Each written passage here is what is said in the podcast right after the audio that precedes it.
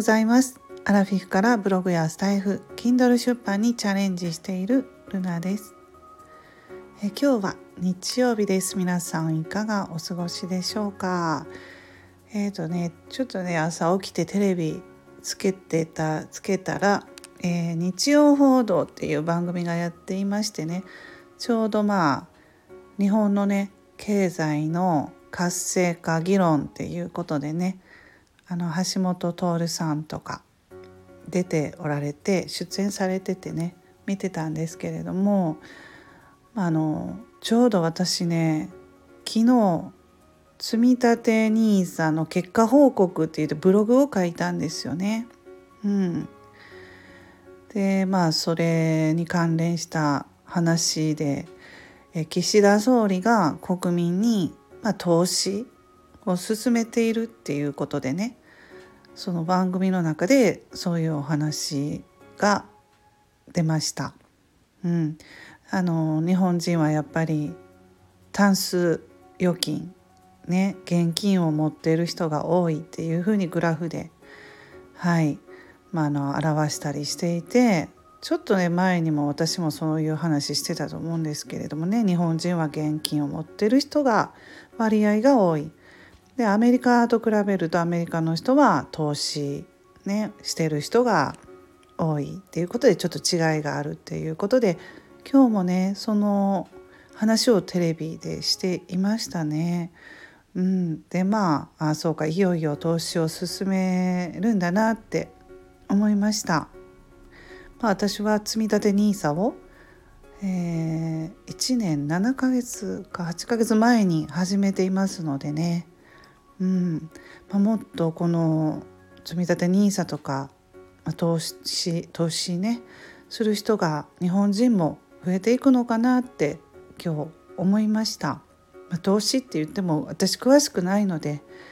あの積立 NISA をしているだけなのでちょっとそれ以上のことはまだ勉強不足なんですけれどもね。うん。まあでも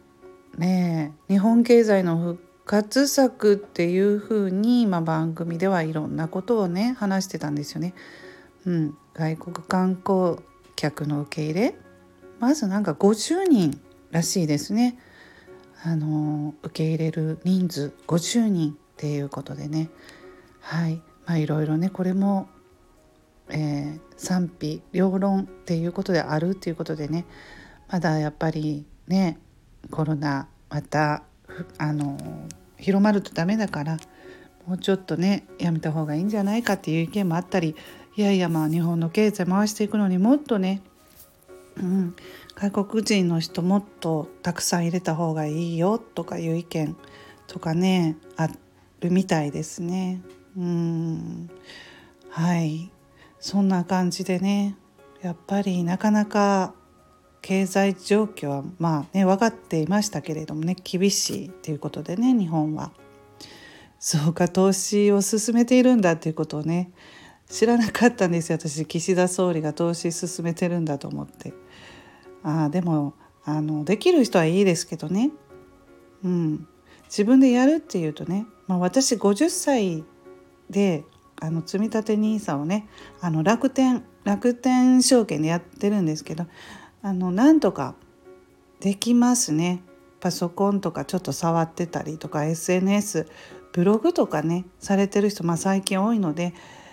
できます。あの最初だけ最初の設定だけはちょっとややこしいけれどもそれ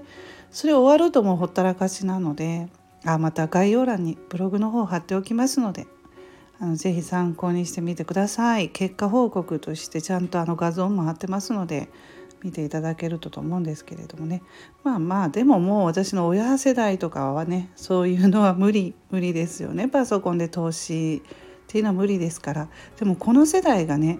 日本はねやっぱりお金たくさん持ってますよ。ね。年金とかあのそう年金とかをもらっている額とかもねたくさんあるだろうし年配の人ね今うちの親世代ぐらいはねお金をたくさん持ってる人が多いんで、まあ、もう私の50歳ぐらいの年代になるとねもう年金とかもどうなのかなという感じなので自分で、まあ、個人で何かやっていかなければいけない時代っていうことですね。はいそんなことで今日は、まあ、あの朝ねテレビ見たらそういう、えー、経済の、ね、活性化とかいうことでね議論をやってましたので、えー、投資